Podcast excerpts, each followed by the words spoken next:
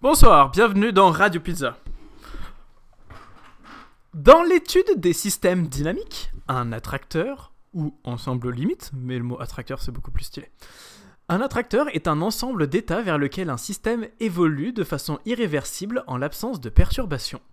Constituant de base de la théorie du chaos, au moins cinq types sont définis ponctuel, quasi-périodique, périodique, étrange et spatial. Attracteurs étranges qui m'intéressent. Il n'est pas toujours possible de calculer finement le comportement d'un système composé d'un très grand nombre d'éléments qui interagissent, comme par exemple un plasma. Mais, si on arrive à en déterminer un attracteur, enfin je dis plasma, mais ça peut être n'importe quoi, ça peut être par exemple un système d'idées cohérentes ou incohérentes. On pourra, dans une certaine mesure, traiter le problème en travaillant sur celui-ci. Cette méthode se montre utile en ce qui concerne les plasmas dans les calculs de confinement des tokamaks. Je ne sais pas ce que c'est un tokamak. Je suis sur Wikipédia, donc c'est bien Wikipédia, je peux directement apprendre ce qu'est un tokamak.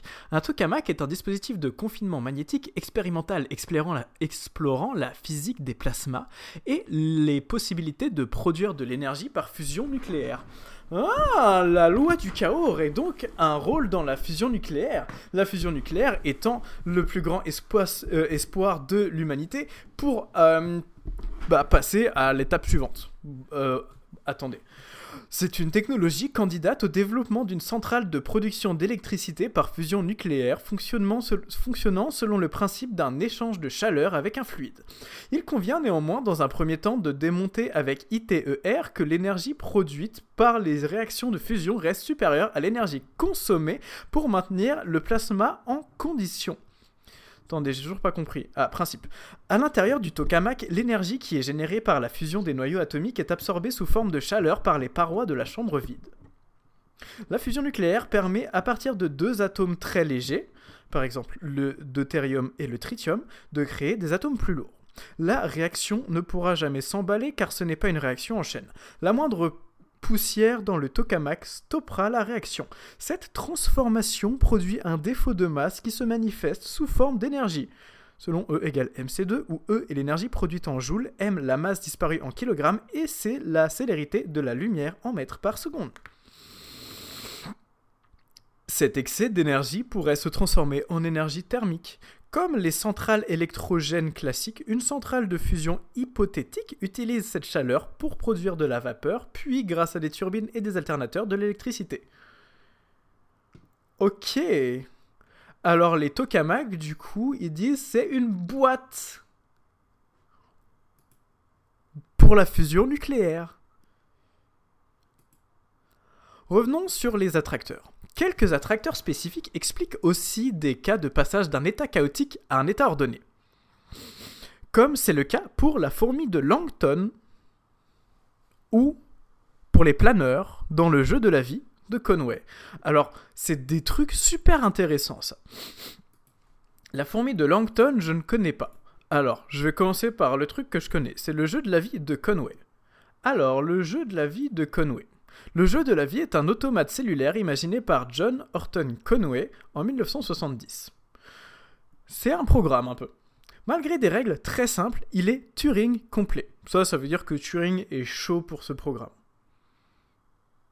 Attends, je ah mais je peux même avoir une définition rapide. En informatique et en logique, un système formel est dit complet au sens de Turing ou Turing complet s'il possède un pouvoir expressif au moins équivalent à celui des machines de Turing. Dans un tel système, il est donc possible de programmer n'importe quelle machine de Turing. Donc le jeu de la vie, c'est un programme, c'est un jeu de simulation au sens mathématique. Alors il y a des règles. Les règles sont simples et à partir de ces règles, on crée un ensemble qui évolue constamment de manière chaotique mais qui parfois redevient ordonné qui s'assimile un peu à la vie. Le jeu de la vie est un jeu à zéro joueur, puisqu'il ne nécessite aucune intervention du joueur lors de son déroulement. Il s'agit d'un automate cellulaire, un modèle où chaque état conduit mécaniquement à l'état suivant à partir de règles préétablies. Le jeu se déroule sur une grille à deux dimensions. théoriquement infini, dont les cases, appelées cellules, par analogie avec les cellules vivantes, peuvent prendre deux états distincts, vivantes ou mortes. Une cellule possède huit voisines, qui sont les cellules adjacentes, horizontalement, verticalement et diagonalement, comme un sudoku. À chaque itération, l'état d'une cellule est entièrement déterminé par l'état de ses 8 cellules voisines selon les règles suivantes. Une cellule morte possédant exactement 3 cellules voisines vivantes devient vivante. Les cellules vivantes, ce sont les cellules, on dirait, avec un... Euh, les cellules noires. Une noire, on voit qu'elle est vivante. Une blanche, elle est morte. Et donc, s'il y a une noire et que autour il y a exactement 3 vivantes, ah non, s'il y a une blanche et autour 3 noires, elle devient noire. Mais par contre, s'il y a une noire avec Attendez. Ah non, une cellule vivante possédant deux ou trois cellules voisines vivantes le reste, sinon elle meurt. Ça veut dire qu'une cellule noire, il faut qu'il y ait deux ou trois cellules noires autour, sinon elle meurt. Et voici les règles de base. Et à partir de ça, tu prends euh, des points, tu mets des points où tu veux, tac tac tac tac tac, tu remplis ta grille de Sudoku, mais c'est pas du 9 par 9, hein, elle est infinie. Et ensuite, euh, à partir de là, bah, il se passe un tour, où ben, soit tes noirs deviennent blancs ou des blancs deviennent noirs s'il y a plein de noirs autour. Et pouf, ça crée un truc, ça évolue, et ça réévolue après, et ça réévolue après, et pouf, pouf, pouf, pouf, dans tous les sens. Et ce qui est incroyable avec ce jeu, c'est que à partir de toutes ces règles simples, eh ben, il se passe des trucs où c'est vraiment du chaos dans tous les sens, et il se passe des trucs où si tu fais une certaine forme particulière, tu vas avoir des espèces de formes régulières qui vont apparaître et répéter toujours les mêmes actions. C'est ce qu'on appelle des structures stables. Ah non, des oscillateurs. Les structures stables, en fait, les structures stables sont des ensembles de cellules ayant stoppé toute évolution. Donc, des structures stables ne bougent plus. Les oscillateurs se transforment de manière cyclique, en revêtant plusieurs formes différentes avant de retrouver leur état initial. Hmm, des figures de ce type sont très nombreuses. On en connaît actuellement des centaines. Les vaisseaux les vaisseaux, bah en fait c'est comme un oscillateur. Sauf qu'ils se décalent, ils se déplacent sur la grille. Il y a les Mathusalem. Les Mathusalem sont des structures actives qui mettent un certain temps avant de se stabiliser. Certains, comme les lapins, mettent plus de 15 000 générations avant de se stabiliser en un nombre plus ou moins important de débris variés. Et après, bah, tu peux faire des canons. Un canon, c'est simple, tu mets des trucs qui font une forme particulière, qui vont créer des vaisseaux, et du coup, ça crée une structure fixe qui va propulser une structure qui se déplace. Les jardins d'Éden. Un jardin d'Éden est une configuration sans passé possible. Aucune configuration ne donne à l'étape suivante un jardin d'Éden. Oh, ça veut dire que le jardin d'Éden, on est obligé de commencer dessus parce que sinon il n'y en aura jamais. Waouh, c'est super métaphorique. Bref, voilà pour le jeu de la vie. Et c'est quoi la fourmi de Langton? On nomme fourmi de Langton un automate cellulaire. Ok, c'est un autre automate cellulaire. Lui, c'est avec des formes rouges et oranges et plein de couleurs. Un automate cellulaire bidimensionnel comportant un jeu de règles très simple. On lui a donné le nom de Christopher Langton, son inventeur. Elle constitue l'un des systèmes les plus simples permettant de mettre en évidence un exemple de comportement émergent. Ça c'est cool. L'émergence est un concept philosophique formalisé au 19e siècle? C'est pas évident hein, de lire les, chiffres romains. Pourquoi est-ce qu'on n'est toujours pas passé aux chiffres normaux pour les siècles? Et qui peut être grossièrement résumé par l'adage de le tout est plus que la somme des parties. Il s'oppose au réductionnisme comme aux doctrines dualistes. En gros, les cellules de votre corps qui se combinent pour créer ce que vous êtes et avoir conscience de trucs, c'est de l'émergence plein de fourmis dans une fourmilière qui, une à une, bah, elles font pas grand chose, mais ensemble créent un genre de société qui fonctionne, c'est de l'émergence. Alors, les règles de la fourmi de Langton. Les cases d'une grille bidimensionnelle peuvent être blanches ou noires. C'est comme dans le jeu de la vie. On considère arbitrairement l'une de ces cases comme étant l'emplacement initial de la fourmi. D'accord, donc tu mets une fourmi quelque part. Dans l'état initial, toutes les cases sont de la même couleur. Ok. La fourmi peut se déplacer à gauche, à droite, en haut ou en bas d'une case à chaque fois selon les règles suivantes. C'est un peu pareil que le jeu de la vie en fait, c'est une règle simple qui permet de créer un truc super complexe. Si la fourmi est sur une case noire, Ok, donc je crois que je comprends. Au début, toutes les cases sont soit noires, soit blanches, et tu mets une fourmi quelque part. Si la fourmi est sur une case noire, elle tourne de 90 degrés vers la gauche, change la couleur de la case en blanc et avance d'une case. Si la fourmi est sur une case blanche, on tourne de 90 degrés vers la noire, vers la droite, change la couleur de la case en noir et avance d'une case.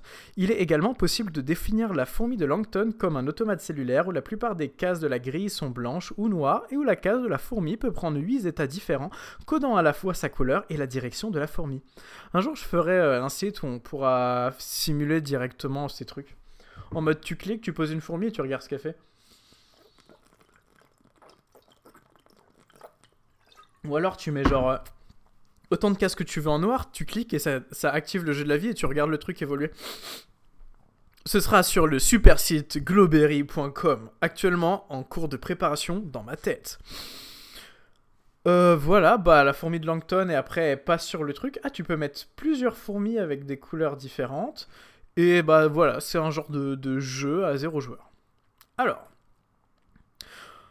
donc, pourquoi il parlait de ça dans l'attracteur? Bah Parce que quelques attracteurs spécifiques expliquent aussi des cas de passage d'un état chaotique à un état ordonné, comme c'est le cas pour la fourmi de Langton ou pour les planeurs dans le jeu de la vie de Conway.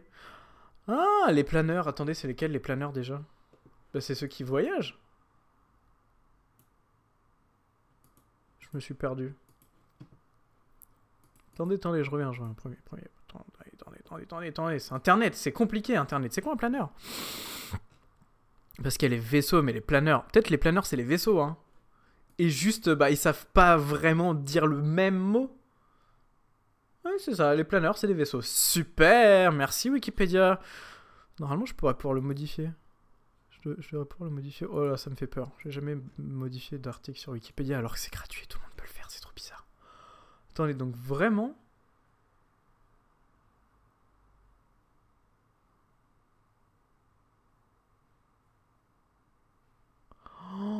Waouh, vraiment là je suis là sur Wikipédia, je peux appuyer sur modifier, j'écris et ensuite ça devient ce que j'ai écrit. Attendez, je vais le faire en direct. Mais je change de quel côté? Du côté où ils ont écrit planeur ou du côté où ils ont écrit vaisseau?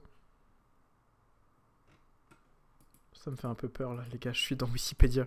Je me dis que j'ai le droit de le faire vu que je leur donne 2 euros tous les mois pour pas qu'ils meurent. C'est beau, hein, je suis un peu ému. Mais du coup, j'ai peur là. Parce que regardez, je viens de me...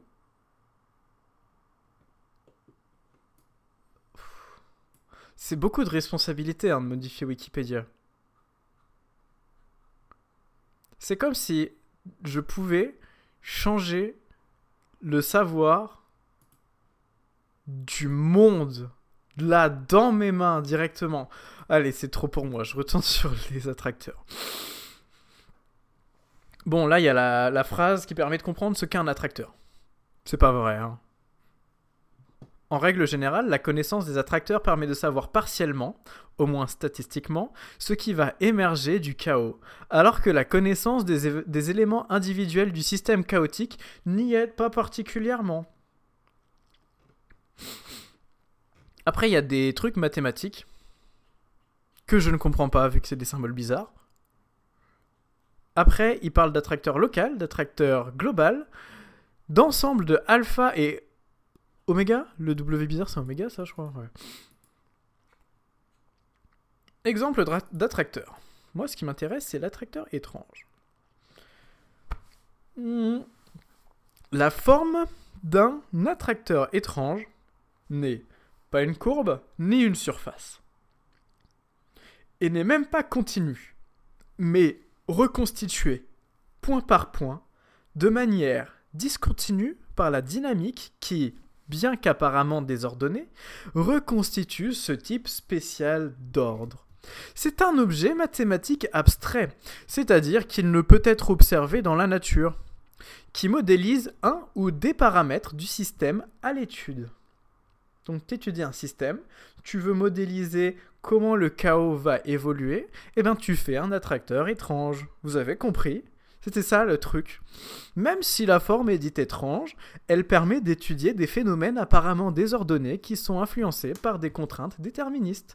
La stabilité de cet attracteur est la conséquence de la structure sous-jacente du système. L'attracteur étrange sert à élucider les mécanismes fondamentaux de la turbulence, les réactions chimiques, les prévisions météorologiques, la génétique des populations bactériennes. Le terme attracteur étrange a été forgé par David Ruel et Fleury Stakens pour catégoriser les attracteurs créés à la suite de bifurcation d'un système décrivant l'écoulement d'un fluide. A un attracteur étrange non chaotique qui existe. C'est en 1984 que les scientifiques Gray Boggy, Hot, Pelican et York introduisent la notion de Strange Non-Chaotic Attractor, le SNA, un attracteur étrange non chaotique, même s'il devient étrange lorsqu'il converge vers une limite. Mais pas dérivable par morceaux, et son exposant de, Liu, de Lyapunov est négatif ou nul. Il est donc stable ou encore non chaotique. Ah, je comprends pas. Il est donc peu sensible aux conditions initiales. Mhm. Je comprends. Il peut être distingué d'un attracteur périodique, quasi-périodique et chaotique en appliquant le test 01 de la théorie du chaos. Théorie du chaos? Pourquoi il n'y a pas de lien sur théorie du chaos? Ça me rend triste. Les systèmes non linéaires, périodiques amortis, peuvent présenter des comportements dynamiques complexes. Comportements qui peuvent se catégoriser il est dur ce mot. attendez, attendez. Je le refais là parce que c'est un gros paragraphe, un sacré paradoxe. Je le fais d'un coup. Les systèmes non linéaires périodiques amortis peuvent présenter des comportements dynamiques complexes, comportements qui peuvent se caractériser par des attracteurs étranges chaotiques ou étranges indiquent la géométrie fractale de l'attracteur, alors que chaotique indique la sensibilité exponentielle des orbites de l'attracteur. Les systèmes quasi-périodiques soumis à des fréquences très élevées sont une extension naturelle des systèmes périodiques. Ils sont le siège de phénomènes plus nombreux, plus complexes. En plus de mouvements périodiques et quasi-périodiques, les attracteurs étranges de ces systèmes peuvent présenter des mouvements chaotiques et non chaotiques. La première expérience qui a démontré l'existence physique d'un SNA remonte à 1990. Un ruban magnétoélastique a été soumis de façon, quasi périodique à deux signaux de fréquence très élevés. Depuis, les SNA ont été observés dans les laboratoires, que ce soit dans les rubans magnétoélastiques, les cellules électrochimiques, les circuits électroniques, les décharges lumineuses des tubes au néon et en 2015 dans les pulsations de l'étoile variable de type RR Lyrae KIC 5520878, ce qui est probablement le premier SNA observé par, dans un objet naturel. L'intensité lumineuse de l'étoile KIC 5520878 varie périodiquement selon deux fréquences indépendante dont le rapport est proche du nombre d'or. C'est incroyable Un attracteur périodique, si je devais le définir, je dirais que c'est comme une courbe d'un côté, une courbe de l'autre côté, une courbe d'un autre côté, des courbes dans tous les sens, qui font de l'attraction. Tu mets un point et ensuite il se fait attirer et donc ton attracteur, comme il est étrange, il peut avoir toutes les formes possibles. Et tu sais, ben, quand quelque chose est attiré, ça tourne en spirale jusqu'à arriver au centre, comme euh, la gravité, ou un trou noir, ou un lavabo, ou...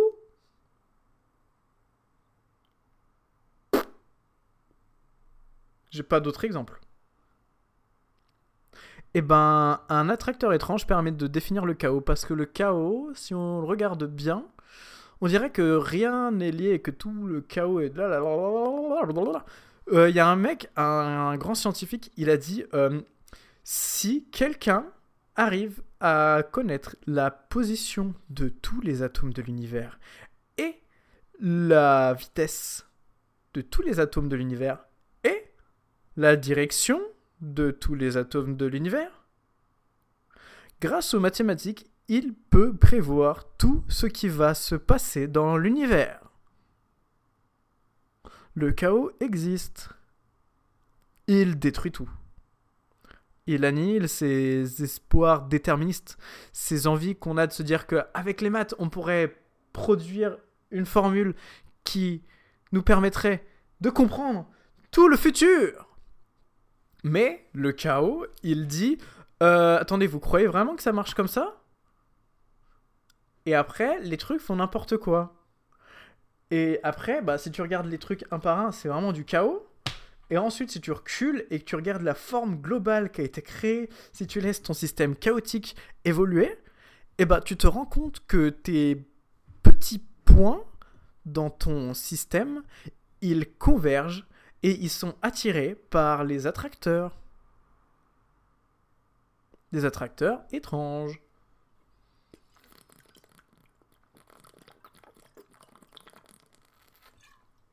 Ça y est, j'ai trouvé le lien de la théorie du chaos.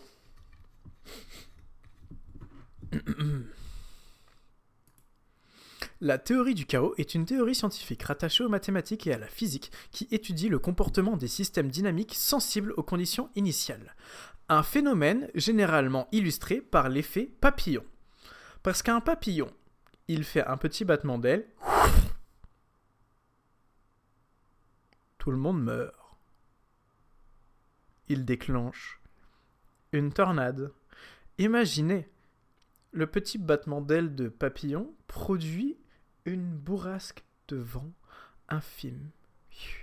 Cette petite bourrasque de vent, elle pousse de l'air qui bah, va forcément bouger.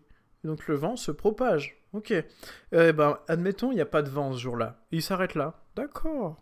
Il s'arrête là. Mais admettons, il y a déjà du vent ce jour-là. Et un espèce de coup de vent passait par là. Et mhm, le battement d'aile du papillon dévie un peu ce petit coup de vent là, qui va dans une autre direction, qui va ensuite taper un autre coup de vent, un peu plus gros, mais bah du coup il, va aussi le dévier, et ça va en dévier un autre, et un autre, et un autre, et un autre, et un autre, et un autre, et un autre, et ça va dévier des coups de vent de plus en plus gros, jusqu'à ce qu'ils finissent par se rassembler et tourner dans tous les sens, et ce petit papillon a créé une tornade. Dans de nombreux systèmes dynamiques, des modifications infimes des conditions initiales entraînent des évolutions rapidement divergentes, rendant toute prédiction impossible à long terme. Bien que ce soit des systèmes déterministes, dont le comportement futur est déterminé par les conditions initiales, sans aucune intervention du hasard, ils sont imprévisibles, car on ne peut pas connaître les conditions initiales avec une précision infinie. Et pourquoi le monde euh, est pas déterministe? Pourquoi le mec qui a dit que si on connaît tous les putains d'atomes de l'univers, ben on peut prévoir tout le futur de l'univers C'est très simple. Euh, la théorie du chaos stipule que les conditions initiales, elles changent énormément tout ce qui va se passer ensuite. Pourquoi?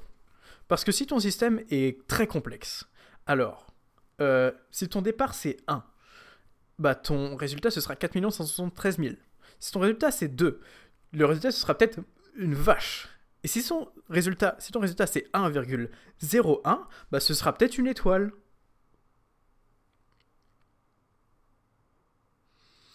C'est pas facile de donner un exemple pour la théorie du chaos. Ah si en fait c'est facile. Regarde ta vie. Tu l'as commencé avec ta tête. Ok.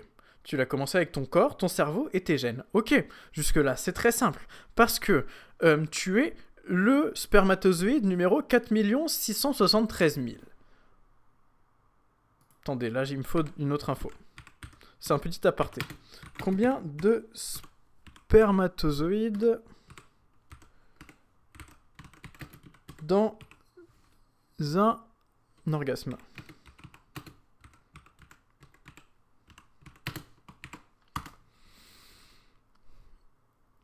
Nanana, nanana, nanana. Pourquoi il n'y a pas ça? Pourquoi il n'y a pas ça sur internet? C'est la question la plus évidente. Et voilà, ça je suis tombé sur une photo de Top qui jouit. Merde. Non, mais il y a des fous furieux, comme ce gars qui dit Au cours d'une vie, euh, un homme éjacule combien de mètres cubes de sperme? Allez, super. Non, moi, c'est pas ça que je veux. Aïe aïe aïe, comment on trouve cette info là? Tout savoir sur l'éjaculation. Yes Oui, bah c'est la théorie du chaos, c'est normal que ça m'emmène dans, des endroits comme ça. Hein. Lors d'une éjaculation, 1,5 à 4,5 ml de sperme sont expulsés après 2 à 3 jours d'abstinence, explique le docteur Fex. C'est marrant que son nom a une lettre près, c'est le docteur Sex quand même. Plus les éjaculations sont rapprochées, moins la quantité de sperme est importante. Oui, bah là, vous m'apprenez rien. Nanana, le sperme est composé de sécrétions produites. Ouais, ok, non, c'est pas intéressant. Il y en a pas le nombre. Combien? Combien? Combien? Alors, c'est pas ça qui m'intéresse. J'ai bien mis le mot combien. Peut-être si je cherche en anglais, c'est mieux.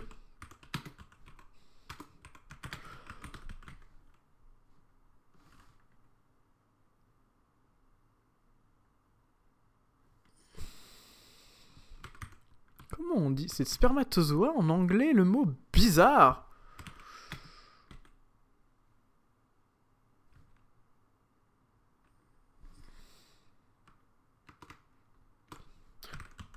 Attendez, peut-être c'est mes conditions initiales qui sont pas bonnes. Si j'utilise pas le mot orgasme, mais le mot éjaculation, je pense que ça marche mieux parce que le mot orgasme est plus proche du plaisir et le mot éjaculation est plus proche avec l'action de cracher du sperme.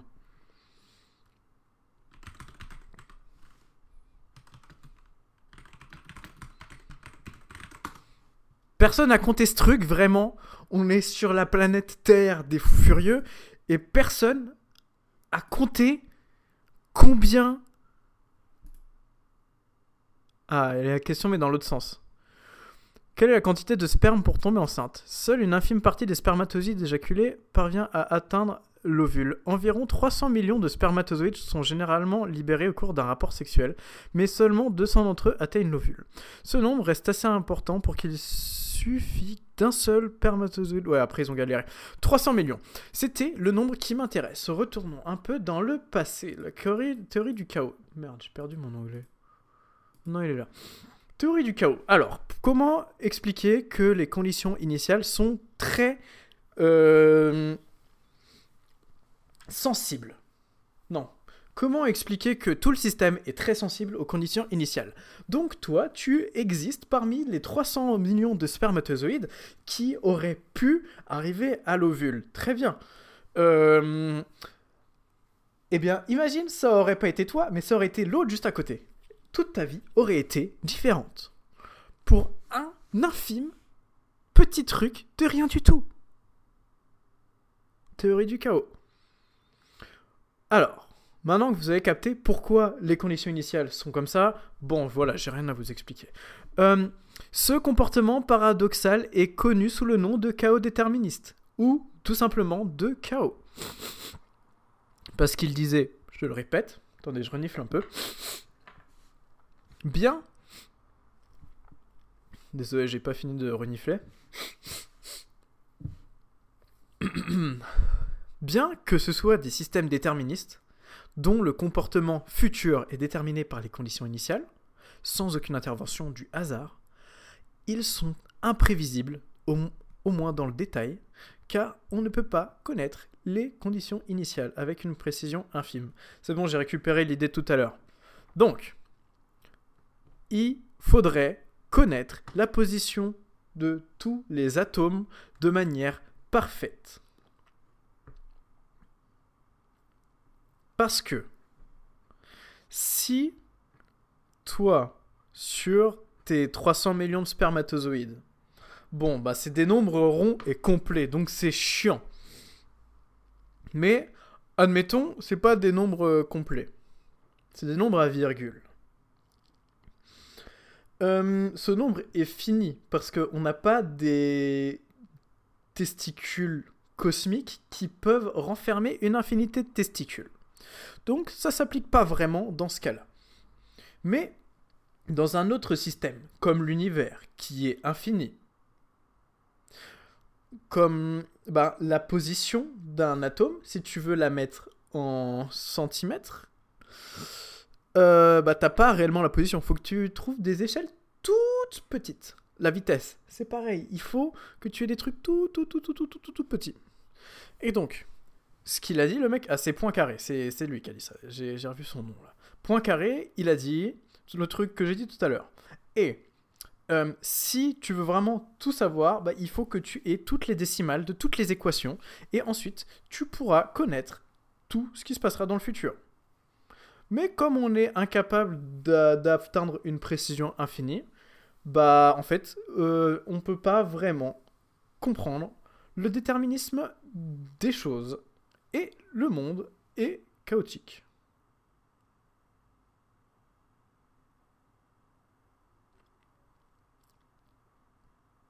Sauf qu'avec les attracteurs, on peut modéliser le chaos et sans réellement connaître les équations, on peut observer l'évolution des choses pour tenter de deviner où se situent les attracteurs et essayer de comprendre hmm, ben, cet événement-là, est-ce qu'il va plutôt tomber dans cet attracteur ou cet autre attracteur?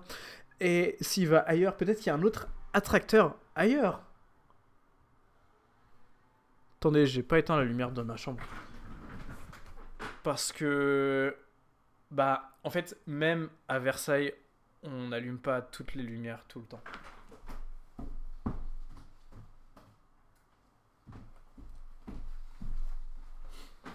Et vous savez ce qui est assez marrant? C'est que si tu prends un attracteur, bah c'est un peu comme la forme d'un cyclone, une tornade qui tourne. Et en général, dans un système, si tu as un attracteur là, tu vois un en haut à droite qui tourne, un en haut à gauche qui tourne, bah ça te fait des petites ailes de papillon. Après, pas tous les attracteurs, c'est vrai. C'est un peu les attracteurs de base qui marchent comme ça. Parce que comme c'est des attracteurs étranges, leur forme, ça peut être n'importe quoi. Bah, par exemple, celui-là, on dirait un genre de papillon, ok Mais celui-là, on dirait plutôt, euh, bah, je sais pas quoi, une nébuleuse bizarre. Lui, on dirait un vortex qui s'écroule sur lui-même de manière infinie et indéfinie. Lui, on dirait le jeu Twister, mais en 3D avec des points. Lui, on dirait une méduse. Et celui-là, et celui-là, et celui-là. C'est des formes vraiment magnifiques, les attracteurs étranges. C'est hum, l'équivalent de deux galaxies qui seraient un peu euh, perpendiculaires et qui sont qui seraient en train de se rentrer dedans.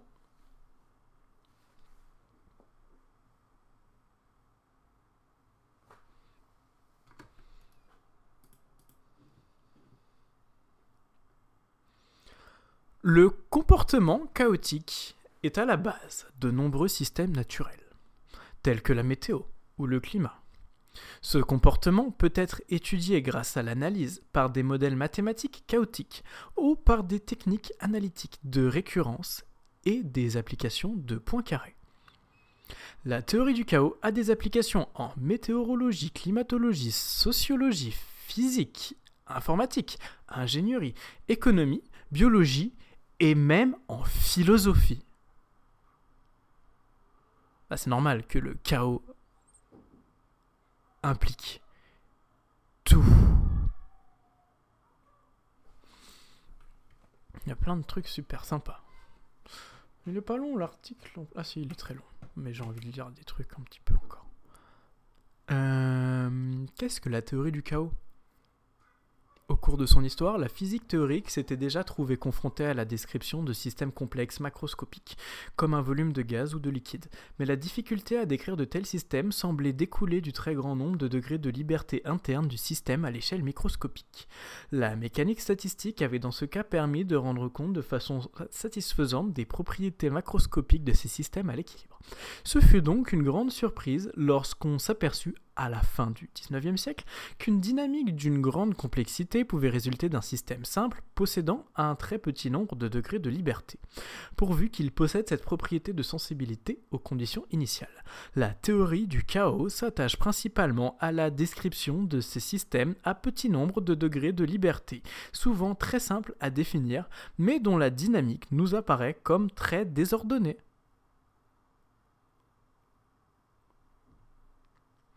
Comme ce paragraphe-là. Ben, on dirait que sa dynamique nous semble très désordonnée vu qu'on comprend rien, vu que c'est plein de trucs avec des petits degrés de liberté, c'est plein de petites idées complexes de trucs, degrés de liberté, mécanique statistique, complexité, propriété macroscopique, nanana. Mais la théorie du chaos permet de retirer de tous ces petits éléments individuellement très durs à comprendre, appréhender et prévoir, prédire et eh ben, à partir de ces petits trucs, la théorie du chaos permet de tirer une compréhension de l'ensemble du système dynamique.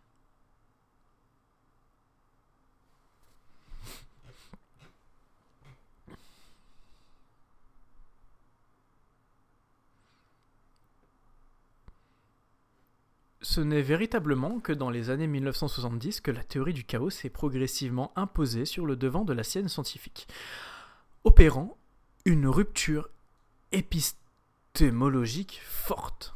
Ça veut dire quoi épistémologique? L'épistémologie est d'abord l'étude de la connaissance scientifique. Au sens actuel, l'épistémologie désigne également l'étude critique d'une science particulière quant à son évolution, sa valeur et sa portée scientifique et philosophique. C'est compliqué. Euh, le terme suggestif de chaos n'a d'ailleurs été introduit qu'en 1975 par les deux mathématiciens Tien Yan Li et James A. York. Otto E. Rosler, connu pour avoir découvert l'un des attracteurs chaotiques le plus étudié, et appelé aujourd'hui attracteur de Rosler, il a un attracteur à son nom, le bâtard, utilisa le terme de chaos dans la plupart de ses articles dès 1976. Le caractère tardif de ce changement de paradigme s'explique aisément.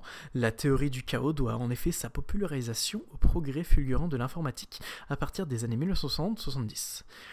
Cette science nouvelle a en effet rendu accessible aux non-mathématiciens la visualisation directe de l'incroyable complexité de ces systèmes dynamiques, auparavant réservés aux seuls initiés, capables d'absorber le formalisme mathématique idoine. Ah, c'est sympa, l'informatique. Hein. C'est comme moi, vous voyez, je suis euh, le mec en informatique qui rend accessible la compréhension de la théorie du chaos. Parce que si tu regardes que les mathématiques, euh, bah, quoi ah Non. À ce titre d'illustration, la figure ci-contre est un exemple typique d'image produite par la théorie du chaos. Et celui-là, bah, c'est les deux gravités qui s'effondrent l'une sur l'autre. Euh, les deux galaxies qui s'effondrent l'une sur l'autre. L'espèce de papillon. Ou les deux tornades. Il s'agit ici d'un objet géométrique découvert par Lorenz en 1963. Et initialement baptisé attracteur étrange. À la suite de l'introduction de ce concept par David Ruel et Floris Takens la théorie du chaos est une théorie scientifique. Elle repose sur la représentation des solutions des équations différentielles dans l'espace des phases associées. Représenter les solutions sous forme de trajectoire dans l'espace plutôt que l'une des variables en fonction du temps permet de révéler la structure sous-jacente. C'est ce qui conduit à affirmer que la théorie du chaos contribue à trouver de l'ordre caché sous un désordre apparent. L'attracteur de Lorentz, précédemment représenté, est un exemple d'une évolution d'un système dans l'espace des phases. Au déterminisme laplacien permettant la prédiction sur des temps arbitrairement longs a succédé un déterminisme de nature fondamentalement différente. Il peut être approché de manière probabiliste, et alors caractérisé par l'existence d'un variant prenant la forme de mesures de probabilité, de dimension fractale, ou par une description topologique des attracteurs. Parce que si ton attracteur, tu sais où il est, tu as sa forme et euh, sa taille et sa force, tu peux représenter ton chaos et trouver de l'ordre caché sous un désordre apparent. Toutes les sciences, y compris sociales, sont concernées par ce changement de paradigme, en particulier cette théorie peut inclure l'organisation du vivant dans la nature. Attendez, il y a un lien vers un article de pourquoi cette théorie peut inclure l'organisation du vivant dans la nature. Waouh Le titre de l'article, c'est Chaos in Ecology. Is Mother Nature a Strange Attractor? Ou, en français, Le chaos dans l'écologie. Est-ce que Mère Nature est un attracteur étrange? C'est assez magnifique. Euh, après, j'ai pas la force d'ouvrir un article scientifique. Mais ça fait longtemps que je l'ai pas fait. J'ai fait euh, deux trois fois en vrai dans ma vie parce que bah pour être ingénieur à un moment ils m'ont dit allez vous allez lire des articles de recherche et regarder les trucs les plus récents qui se font sur euh, bah tiens comme sujet vous allez prendre euh, les trucs informatiques et vous allez essayer de trouver bah, des applications à ça et nous, on a cherché comment on pouvait optimiser le fonctionnement d'un port de conteneur. Et en regardant les... Attendez, je suis coincé, je me suis pris une grosse idée là. En prenant les dernières innovations informatiques, on a proposé des solutions innovantes permettant de d'améliorer le fonctionnement d'un port de conteneur. Moi, mon idée, c'était de mettre des intelligences artificielles pour euh, faciliter et programmer des véhicules de déplacement des conteneurs afin qu'ils aient des chemins beaucoup plus efficaces, appris grâce à de l'apprentissage par renforcement. Il y a un épisode de Radio Pizza sur l'apprentissage par renforcement. Je peux pas mettre des liens comme Wikipédia, mais c'est un genre de lien un peu. C'est rien dans le futur. J'essaye de vous mettre l'idée dans la tête, et après vous pouvez cliquer dessus si elle, s'il reste. Et donc, à partir de l'apprentissage par renforcement, les espèces de chariots automatiques qui transportent les conteneurs peuvent être hautement améliorés et ainsi nous permettre d'obtenir des rendements meilleurs et qui dit rendement meilleur dans un port de conteneurs dit meilleur pour la planète. En réalité, non, parce que les humains, s'il y a rendement meilleur, bah du coup, ils produisent plus. Et du coup, moins bon pour la planète. Mais, meilleur pour l'argent. Vous avez entendu mon hésitation quand j'ai dit le mot argent. C'était fait exprès parce que du coup, c'est moins bon pour la planète. Euh, j'ai toujours pas trouvé de lien pour cet article. Parce que maintenant, pour avoir des articles, il faut payer 1000 euros. Sauf si t'as le site magique là. Mais le site magique, il est interdit. Mais je voulais lire. Bon, bah en attendant, je mets une musique d'attente. Je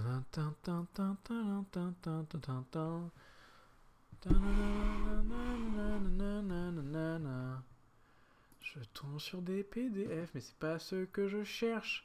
Parce que si je veux accéder à ça, faut que je paye 30 euros. Non, mais il y a un site.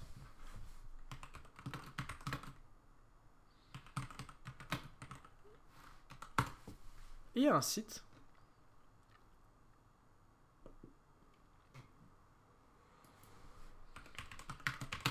presque illégal. Ah, c'est Sci-Hub. Sci-Hub. Pourquoi? Parce que Sci-Hub, ils sont pour l'ouverture de la connaissance. Ils sont pour dire mais tout le monde devrait avoir accès à tous les articles scientifiques. Parce qu'il y a un... Oh, sinon j'ai une preview là.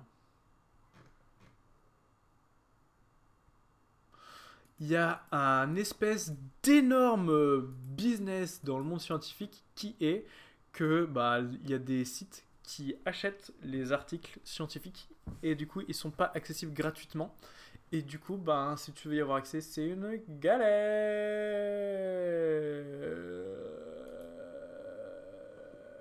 Je suis encore perdu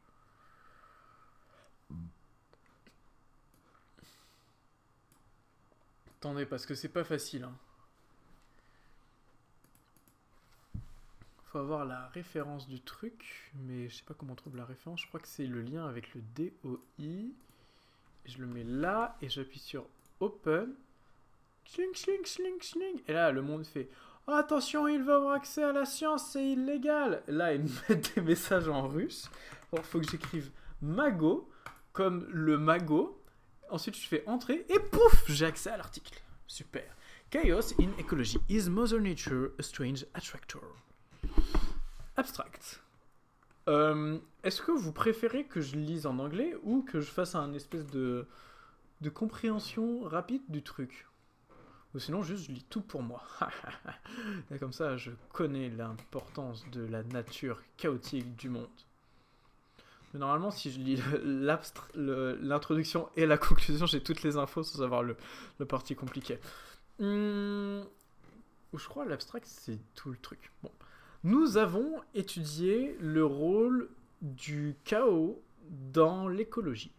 Nous avons utilisé la dépendance sensible aux conditions initiales comme la meilleure définition du chaos.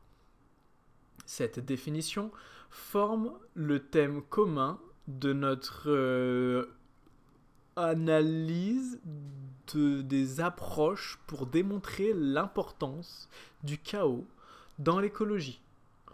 Nous mettons euh, l'importance, l'emphase, l'accent, c'est ça, c'est l'accent. Nous mettons l'accent sur le fait que la définition de chaos inclure des effets de bruit et qu'il n'y a pas de dichotomie entre la stochasticité et le chaos.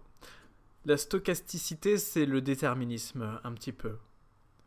Oui, ben c'est un épisode très scientifique, mais à la base, j'adore la science.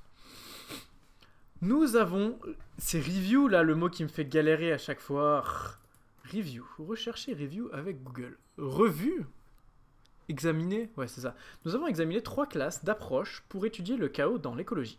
Les modèles, l'analyse des séries temporelles et des expériences. Nos idées actuelles pour modéliser ces approches démontrent la plausibilité, plausibilité du chaos. Des nouvelles approches pour analyser les séries temporelles sont basées sur l'utilisation de la présence d'un exponentiel positif de Lyapunov pour indiquer des dépendances sensibles aux conditions initiales. Ces méthodes peuvent... C'est deal le mot là. En plus, il est facile le mot deal, mais c'est deal, deal de la drogue, mais non, peuvent donner, peuvent trade. Oh là là, attendez.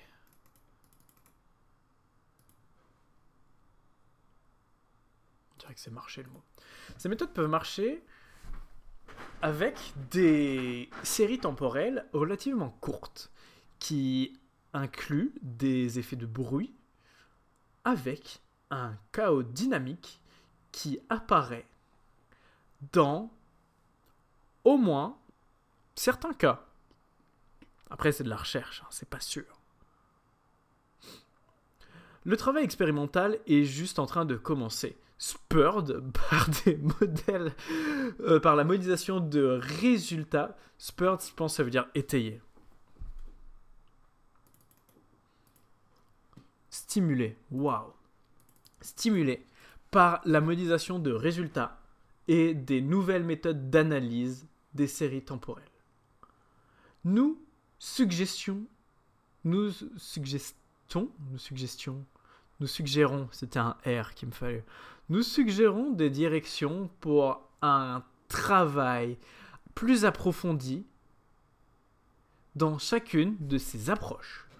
Et donc là, ils disent, la la définition du chaos, c'est que c'est un truc très sensible aux conditions initiales. Euh, un attracteur, c'est un truc qui est utilisé pour définir le chaos précisément. Les exponentiels de l'IAP c'est un truc qui permet de comprendre la divergence exponentielle qui arrive en fonction des conditions initiales. Et si tu utilises les exponentiels de Lyapunov dans le chaos, ben, tu peux comprendre que ton attracteur est chaotique si et seulement si au moins un des exponentiels de Lyapunov est positif, ce qui correspond à la définition intuitive utilisée plus tôt. Les points dans le nuage près de P, P je crois que c'est un point d'un attracteur, ben, ils vont euh, diverger.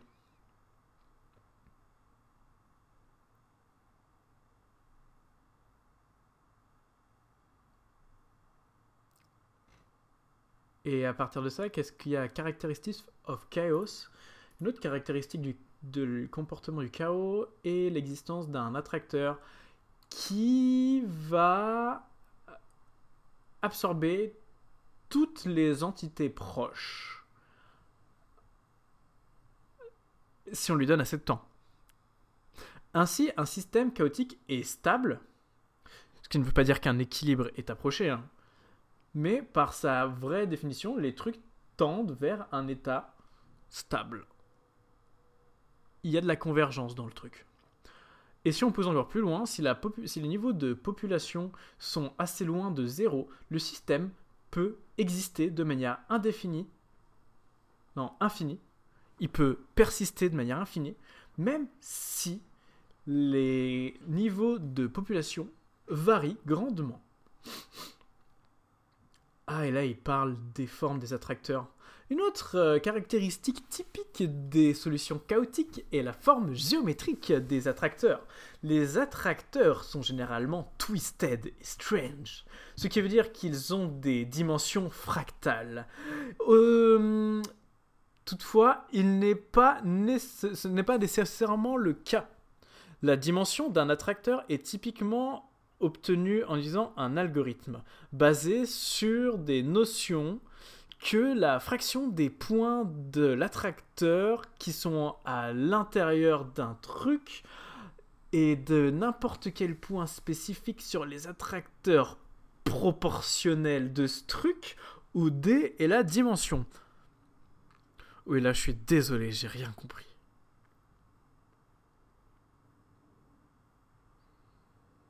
Pour un attracteur chaotique déterministe, ça, je suis même, ça, existe, ça, chaotique déterministe. Bon, ok.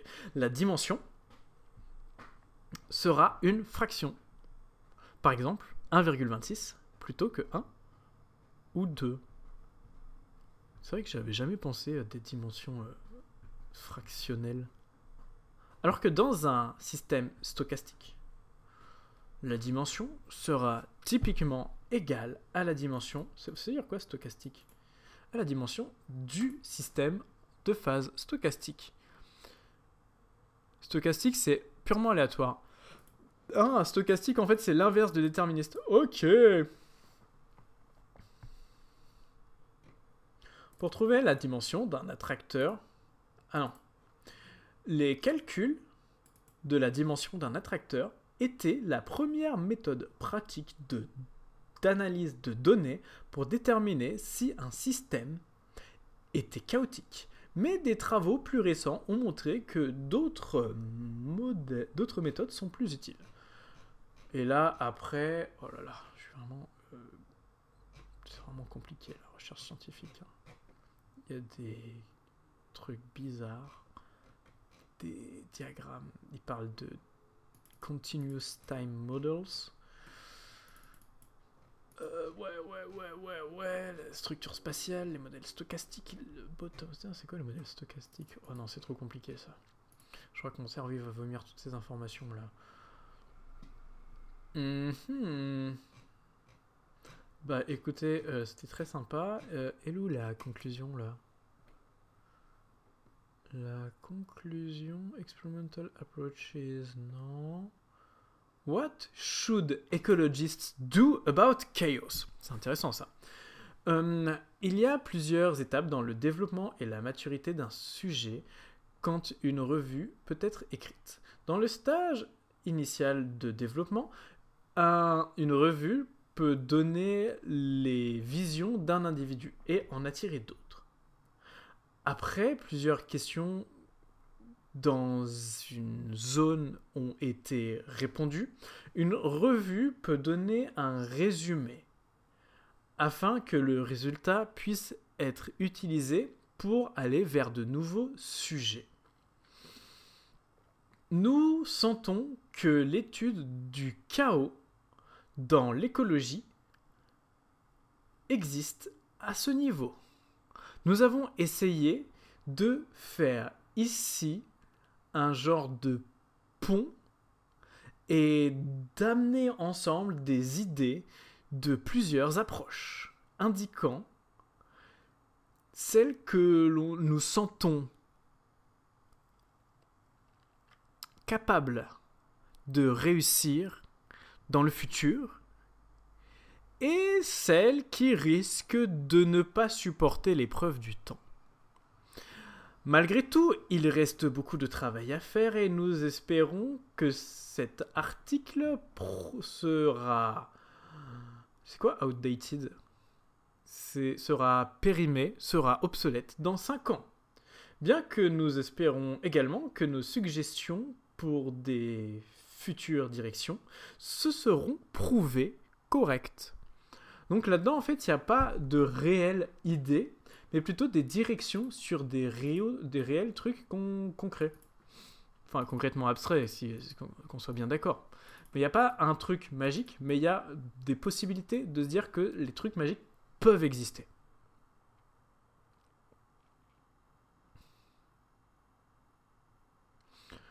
Euh, le lecteur aura remarqué que nous avons... C'est quoi skirted? Ok. Le lecteur aura remarqué que nous avons esquivé. Attends, c'est ça? Non, contourné la réponse à la question du titre. Et la question du titre était Est-ce que Mère Nature est un attracteur étrange? Nous avons démontré que le chaos est plutôt euh, plausible, mais qu'il y a beaucoup plus de travail pour obtenir une réponse complète à la question. Nous avons tout de même montré des moyens d'arriver à une réponse. Des attracteurs étranges. Euh, peut-être que ce qu'ils essayent de dire, et ce que j'essaye aussi de dire, et ce qu'ils essayent de me faire dire, c'est que malgré toutes ces possibilités,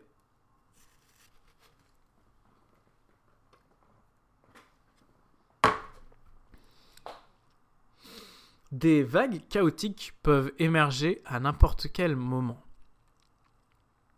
Des vagues chaotiques très complexes qu'il nous est impossible d'appréhender, d'étudier et de comprendre ou même d'utiliser en essayant de se cantonner à une vision simple et déterministe de la chose à partir de la situation, on ne peut pas prévoir les situations du futur. Mais, à force d'observation et d'étude des comportements des différents paramètres de la situation, nous pouvons observer et modéliser la création de divers attracteurs comme des formes qui existeraient partout, mais en même temps nulle part, vu que c'est sur des dimensions fractales. Euh, non, fractionnelles, parce que les fractales, c'est pas pareil que les fractions. Et ces espèces d'attracteurs étranges nous permettent de comprendre et suivre plus aisément le chaos. Nous concluons avec des suggestions brèves. Pour les expérimentateurs et les théoriciens, nous croyons que l'étude du chaos est importante pour l'écologie, car les leçons des dynamiques non linéaires nous fourniront des réponses très différentes de ce que les modèles linéaires traditionnellement utilisés nous fournissent.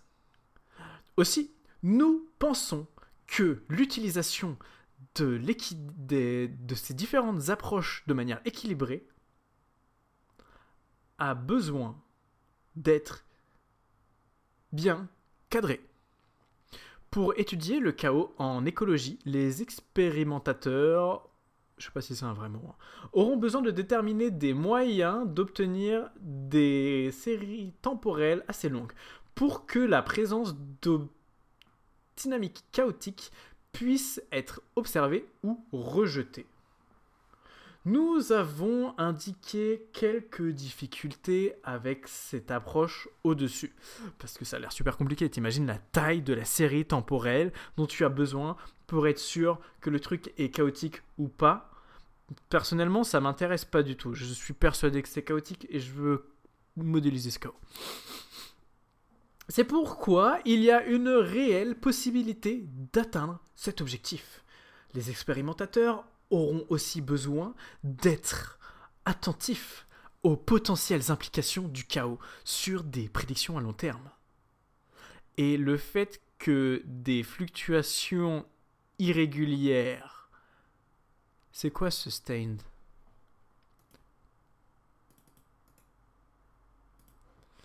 Soutenu, ok.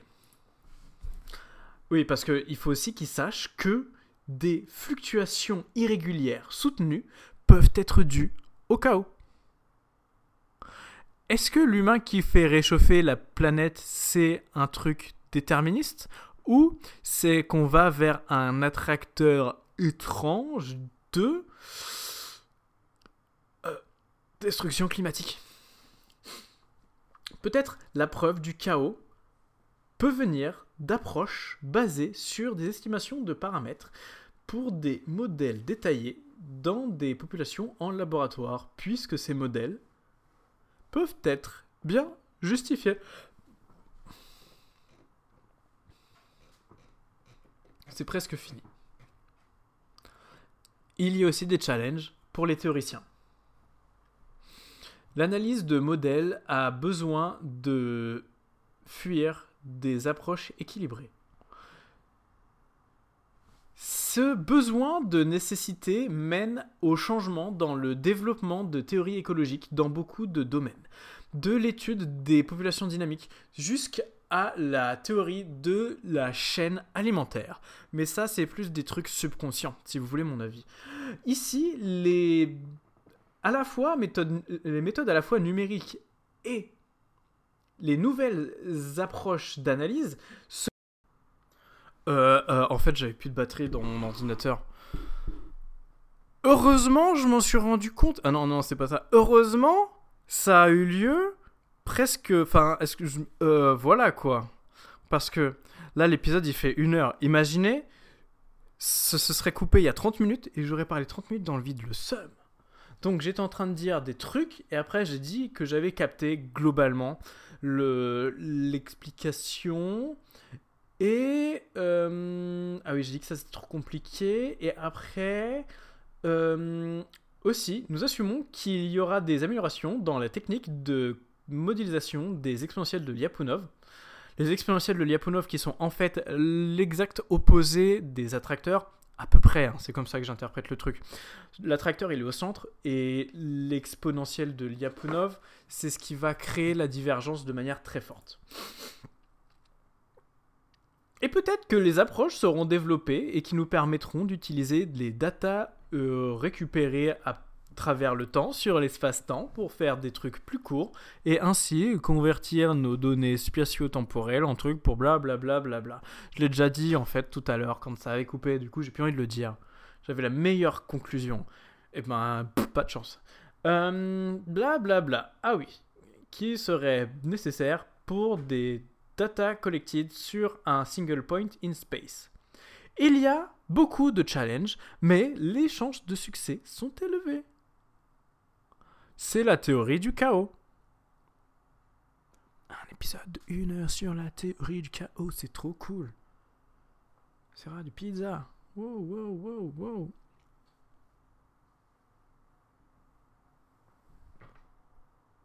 Qu'est-ce qu'on en fait de cette théorie du chaos après Bah vu qu'il reste. Enfin, vu que l'épisode il fait déjà une heure, je vous propose d'essayer vous-même, d'imaginer ce que vous pouvez faire avec le chaos. Moi, je pense que je vais faire, c'est essayer bah, de trouver des attracteurs étranges et de regarder les trucs, bah, quand est-ce qu'ils vont dans des attracteurs étranges en fait.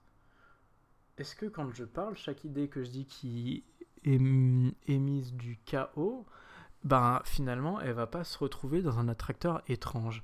Et à force de connaître ces attracteurs étranges, je devrais être capable de pouvoir avoir confiance en le chemin que mes idées vont suivre, car je connais en fait ces idées. Je suis déjà passé par là des millions de fois. C'est juste que j'étais trop occupé à regarder le truc euh, de manière individuelle et singulière pour comprendre qu'en fait c'est exactement la même chose que des tas de trucs que j'ai déjà dit ou fait par le passé. Et en fait, ils se retrouvent tous dans le même attracteur étrange. Et il y a plusieurs attracteurs étranges, bien évidemment. Bon, euh, euh, je finis l'épisode d'un coup, comme ça on n'en parle plus. J'y arrive pas. Il y a trop de chaos dans moi maintenant. Comment je le sors? Je vais boire de l'eau. Bon, vous savez ce que je vais faire? Je vais boire de l'eau et ce sera mon outro. Merde, j'ai fait tomber le bouchon. Après, je dis à, la prochaine dans Radio Pizza, bien sûr.